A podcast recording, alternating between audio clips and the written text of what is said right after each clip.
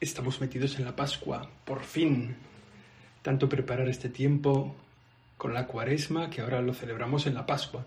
Ya ves, entre unas cosas y otras, más de tres meses al año nos los pasamos en torno a la fiesta de Pascua, en torno a esta vigilia pascual que hemos celebrado hace unos días, preparándola durante 40 días, algo más de 40 días, celebrándola durante 50 días. Es que es un acontecimiento salvador central para la vida del cristiano, la Pascua. Por tanto, vale la pena que tres meses al año los dediquemos a esto, los dediquemos a, darle vueltas a esta fiesta. Pero es una memoria, este tiempo que celebramos, es un acontecimiento salvador, pero también es una memoria. Hacemos memoria todos los años de él, ¿no? Lo celebramos trayéndolo al presente.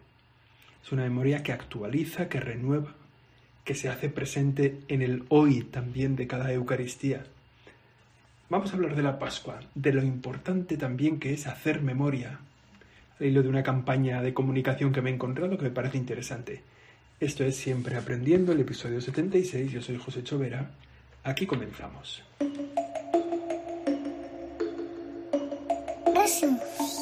Siempre aprendiendo. Siempre aprendiendo. Con José Chovera. Cada año los judíos celebraban la fiesta de la Pascua, el recuerdo de la liberación de la esclavitud que Dios había obrado en la historia por medio de Moisés. Aquel día la sangre del cordero sacrificado, derramada en las jambas de la puerta de sus hogares, protegió al pueblo judío del ángel exterminador que iba a eliminar a los primogénitos, a los primogénitos de todas las familias, también de todos los animales, una tragedia que al final movió el corazón del faraón de Egipto que les permitió salir y volver a su tierra. Moisés había insistido en que les dejara salir, el faraón tenía el corazón endurecido y entonces Dios le dijo, voy a mandar el ángel exterminador. Después de una serie de plagas, mandó el ángel exterminador. Y entonces al pueblo judío le avisó, tenéis que reuniros en familia, sacrificar un cordero, comerlo todos juntos y pintar las jambas de las puertas con la sangre del cordero. Aquella tragedia que fue la muerte de todos los primogénitos, salvo de los del pueblo judío que fueron protegidos de la muerte, pues suscitó su liberación de la esclavitud. Faraón cambió de ánimo y se, por fin se, se le movió el corazón. Esta fiesta de la Pascua se celebra el 14 del mes de Nisan. Para nosotros viene a coincidirnos en este mes de abril y también fue celebrada por Jesús. Fue el día en el que, mientras se sacrificaban los corderos que se iban a utilizar para comer la Pascua, Jesús fue crucificado en la cruz. El mismo día ritual, ¿no? Los judíos iban a celebrar la Pascua el Sabbat. Ese año coincidía así, el Sabbat y el Señor, mientras se, sacrificaban los corderos en el templo, Jesús fue crucificado en la cruz. Pero en la fiesta de la Pascua, al final del Sabbat, alboreando el primer día de la semana, se cumplió la resurrección de Jesús. Este acontecimiento de la resurrección, como decimos, es fundamental para los cristianos. La sangre del Cordero el Cordero de Dios, la sangre de Jesús derramada ahora en la cruz, libera al hombre también de la esclavitud del pecado. Desde ese momento es posible el perdón de nuestros pecados y el olvido de Dios del mal que hemos causado. Desde el momento de la resurrección de Cristo se inaugura un tiempo nuevo, en el que la muerte no tiene la última palabra. La muerte también ha sido vencida. Este es un acontecimiento salvador que nos ofrece una nueva y definitiva liberación, la liberación del pecado y la liberación de la muerte.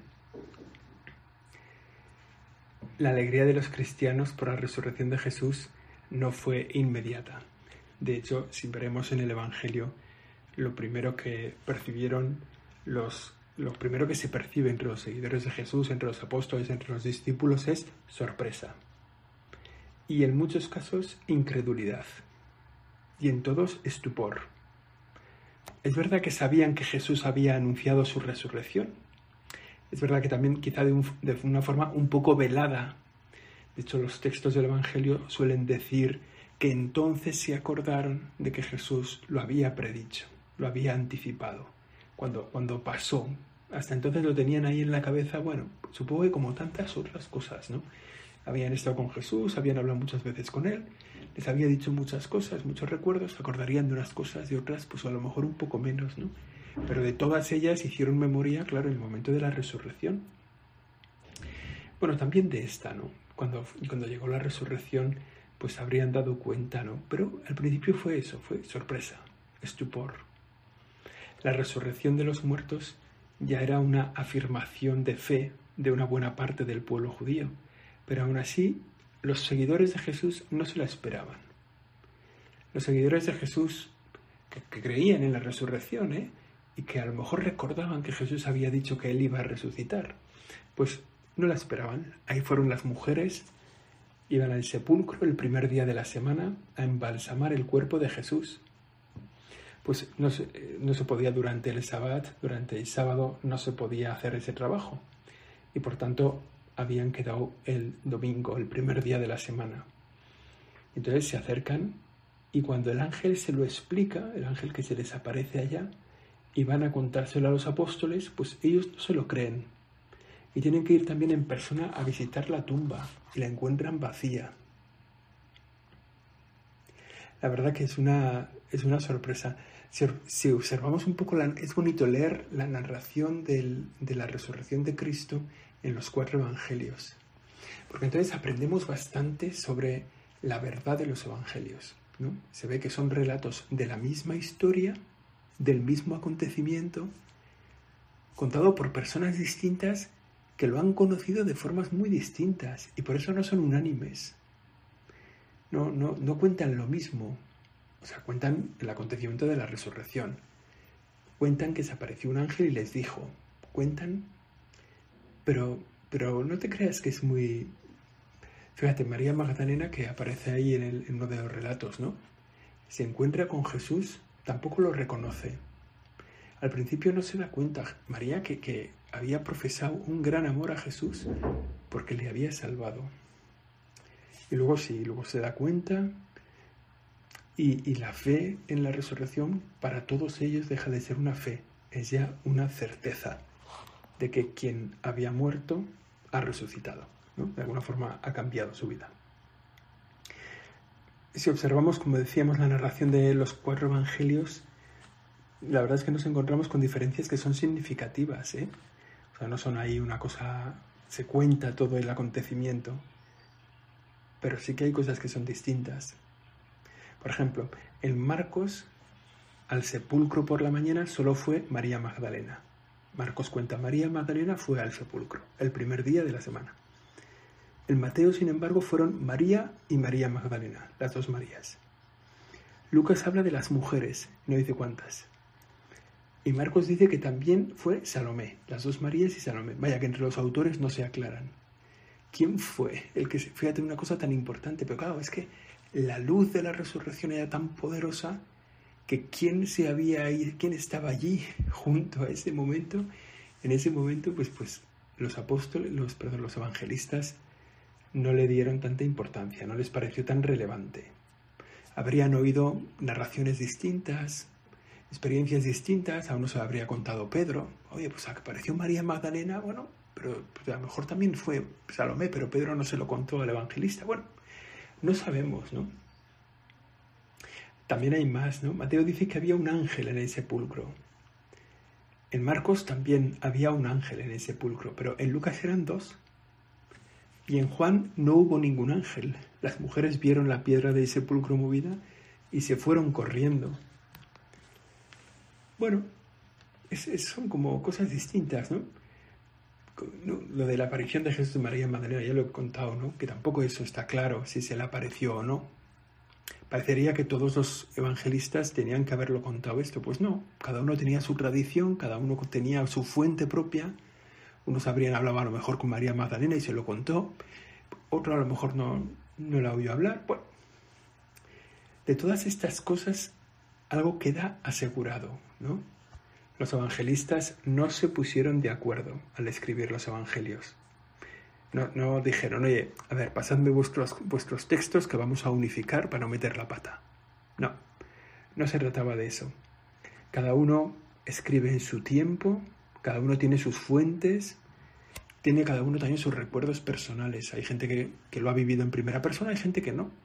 ¿no? San Juan cuenta cómo él mismo fue y vio el sepulcro vacío. Y es el que hace un poco relato de cómo estaban las cosas, ¿no? Cómo habían quedado los, los lienzos, cómo había quedado el sudario. Se ve que ese ha sido testigo presencial. Marcos no, ni siquiera era, ni siquiera era apóstol, ¿no? En el momento no era del grupo de los doce, estaba cerca, ¿no? Parece que estuvo en, en, el huerto de los olivos, dice una tradición. Bueno, cada uno tiene sus fuentes. Y su afán no fue eh, hacer un relato coordinado. Su afán era cada uno contar lo esencial, la resurrección de Cristo. Si lo pensamos bien, los desajustes en los evangelios, más que llevarnos a pensar que narran hechos inventados, nos llevan a pensar que son hechos verdaderos. O sea, es, es, es lo esencial está tan claro y tan, tan seguro que el hecho de que cada uno luego cuente detalles distintos hace pensar, bueno, que, que, es muy verdadero, que es muy auténtico. O sea, si nos pusieran a nosotros a narrar los recuerdos de algo que hemos vivido, más o menos aproximadamente, de algún acontecimiento importante, pues seguro que aunque fuéramos testigos todos o, personas cercanas a ese suceso, pues eh, si nos lo preguntan a la vuelta de unos años, tendremos aportaciones distintas, tendremos divergencias, que no le quitan valor a lo que decimos, sino que le dan autenticidad. Me acuerdo un profesor de historia que tenía, que era muy buen profesor de historia. Pues eh, al hilo de un acontecimiento de la historia de España, se encontró con uno de los protagonistas de ese acontecimiento. Y el protagonista se lo narró con todo detalle, cómo había sido, un encuentro que habían tenido en el ministerio, no sé qué, bueno. Y el historiador le dijo, pero si tú no estabas en ese, en ese acontecimiento. O sea, no estabas allí. Digo, tú, tú fuiste protagonista, pero no estabas en esa reunión. Y el protagonista decía que sí, que había estado. Pero no lo decía por mentir. O sea, lo decía porque era un tema que lo había escuchado. Habían pasado unos años, lo había escuchado tan vivencialmente, había sido tan protagonista de los papeles que allí se habían hablado, de, que, que sintió que él mismo había estado en esa reunión. ¿no? Y, y entonces, bueno, pues se equivocaba y no lo hacía por maldad, ¿no? Sino, es más, le daba bastante autenticidad lo que contaba a, lo que, al relato que había pasado, de lo que había pasado. Bueno, pues, pues así seguramente también los evangelios y, y a nosotros nos pasaría lo mismo, ¿no? De todas formas, hay como dos puntos. Bueno, una cosa es segura, ¿no? Que la resurrección, una cosa que queda clarísima en el Evangelio de la Resurrección es que el sepulcro está vacío es el primer dato que sostiene la certeza de la resurrección. Nadie había escondido el cadáver. No habrían dado su vida a los apóstoles por una mentira. Eran bastante miedosos, no eran muy, no eran muy hábiles, eran un poco torpones, no querían que se les relacionara con Jesús en el momento de la cruz. Bueno, ¿por qué luego dieron su vida? Pues por la certeza de la resurrección. Es decir, toda la enseñanza que hemos recibido, todo lo que Jesús nos ha dicho queda sellado porque Jesucristo ha resucitado. El sepulcro vacío. Ese es como el, primer punto que, sostiene la certeza en la resurrección. El sepulcro está vacío. Si hubiera habido un cadáver, pues a lo mejor les habría hecho mucha ilusión sentir la resurrección de Cristo, sentir que Cristo vivía en su corazón, pero si el cadáver estaba allí, nadie habría salido diciendo ha resucitado. Podrían decir, siento que está vivo en mi corazón, pero nadie diría, ha resucitado. Es que el sepulcro estaba vacío, no había cadáver. Y luego el segundo punto que sostiene la fe en la resurrección hasta nuestros días es el testimonio de las apariciones. Jesús se apareció a muchos discípulos. Se apareció a los apóstoles, en particular, a grupos numerosos. Jesucristo también se apareció seguramente a la Virgen María, aunque no consta. Pero no nos cabe ninguna duda de eso. No hay ningún relato que lo diga. Pero Jesús nos apareció a la Virgen, a la Virgen que estuvo al pie de la cruz, a la Virgen dolorosa, a la Virgen de la soledad que había quedado sola todo el día del sábado. Venga, era hijo. Es hijo de Dios, pero es hijo de María. Seguro que se le apareció. Las apariciones del resucitado, ¿no? Es como la confirmación de, que esto va de verdad, de que la muerte ha sido vencida. La experiencia de Jesús vivo después de la muerte estaba muy difundida. Mucha gente lo trató. De modo que no hubo dudas. O sea, desde luego en el círculo cercano de Jesús, pero también en un círculo amplio de Jesús no hubo dudas de la resurrección. Por eso esa fe se extendió, ¿no? Imaginaos que se hubiese aparecido solo a una persona. Jesucristo resucita y se le aparece solo a Pedro. Y nadie más lo ve, ¿no? Bueno, a la muerte de Pedro, mm, la gente habría, ¿no? La fe en la resurrección habría tenido que ser más elaborada. No, Jesucristo se apareció a muchos, se extendió muy rápido la fe en la resurrección y por tanto se consolida como una verdad central de nuestra fe. Durante 40 días Jesús resucita y se aparece a muchos, hasta el día de su ascensión al cielo, ¿no? Jesús reanuda el trato con los apóstoles, mantiene esa relación de amistad con ellos. A vosotros no os llamo siervos, a vosotros os llamo amigos mantiene una relación especial. Seguro que se habrían reído, que se habrían divertido. Les dio algunos mensajes y por fin les encomendó la misión de anunciar la buena noticia, de continuar adelante anunciando, celebrando y compartiendo la salvación que Jesús había traído. Digamos que fueron llamados a formar el nuevo pueblo de Dios en la iglesia. De todo esto, de todos estos acontecimientos, la Iglesia hace memoria durante 50 días.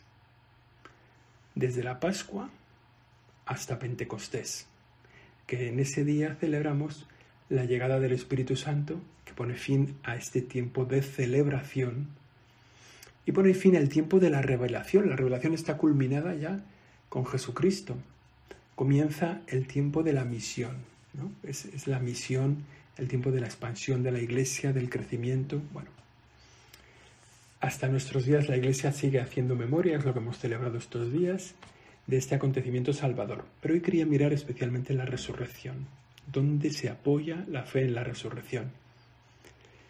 En, estos, en estas semanas hemos visto cómo la fe cristiana se arraiga en el pueblo, que ha creado toda una religiosidad popular en procesiones, en romerías, en peregrinaciones, en cantos, en tradiciones, tantos lugares donde se hace presente Cristo resucitado. Este año todo muy menguado por la pandemia, pero, pero hay un montón de tradiciones populares. Vamos acabando ya, me habría gustado darle un poco más a esto porque, porque me parece que, pero es que se nos va el tiempo. Quería haber hablado de una campaña de comunicación con el título precisamente de Haz memoria, que la Iglesia en España está desarrollando para que los cristianos hagamos memoria de lo que somos y de lo que hacemos. Somos el pueblo de Dios que nace de este acontecimiento pascual y al mismo tiempo somos, hacemos, digamos, la presencia de Dios en nuestro tiempo, con la vida de caridad, con la celebración de la Iglesia, con el anuncio cristiano. Esa campaña de haz memoria, que la puedes seguir en Internet, va a ir presentando durante 12 semanas qué es la iglesia y qué hace la iglesia. Yo creo que es un buen momento de unirnos, de conocerla bien, de unirnos y de hacer memoria también nosotros de nuestro papel en la iglesia, del servicio que estamos prestando nosotros en la iglesia. ¿no? Todavía hay gente en la iglesia que se queda a ver. Yo estoy aquí a que me den. Yo no vengo a hacer nada, yo vengo a recibir todo. Bueno, son muy poquitos, esos ya casi no quedan. Lo que queda en la iglesia es gente que hace, gente que sirve, gente que celebra, gente que anuncia, tantísima gente, pues de todos esos hacemos memoria. Y los demás, pues tenemos que pensar si no tendríamos que hacer más cosas por el servicio de la iglesia después de darnos cuenta de la resurrección de Cristo que es nuestra propia salvación. Vamos a ir terminando, esto ha sido siempre aprendiendo, es el episodio número 76. La semana que viene volveremos, si Dios quiere, para hablar de ese haz memoria.